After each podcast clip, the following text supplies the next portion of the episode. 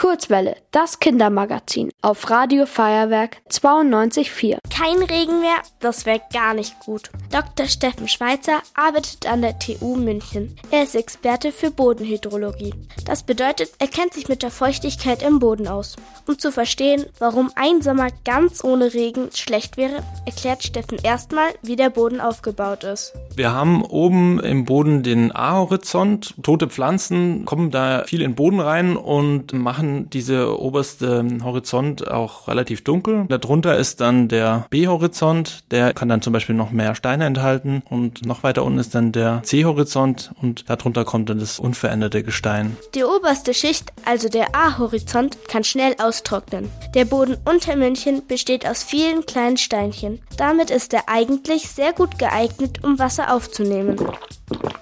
Denn nur so kann der Boden sogenanntes Grundwasser speichern. Das brauchen Menschen, Tiere und Pflanzen zum Trinken. Was aber, wenn kein neues Wasser kommt? Wenn es längere Zeit nicht regnet, dann können die unteren Bodenhorizonte sehr trocken werden und dann kann da auch kein Wasser mehr durchfließen. Denn damit dort wieder Wasser durchfließen kann, muss der Boden erst wieder mit Wasser befeuchtet werden. Das funktioniert wie bei einem Schwamm. Aber nicht nur Trockenheit ist schlecht für den Boden.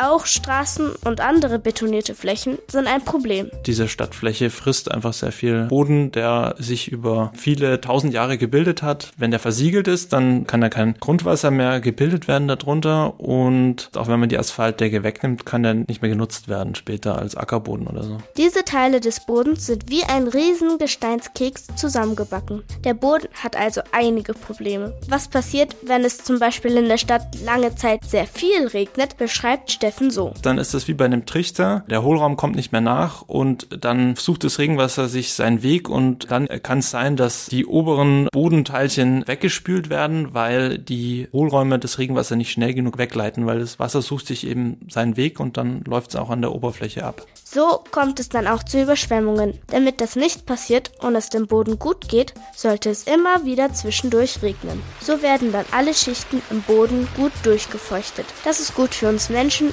aber natürlich auch für Pflanzen und Tiere. Und eine kleine Abkühlung schadet ja nie. Ihr wollt auch ins Radio? Dann macht mit bei der Kurzwelle. Schreibt einfach eine E-Mail an radio@feuerwerk.de.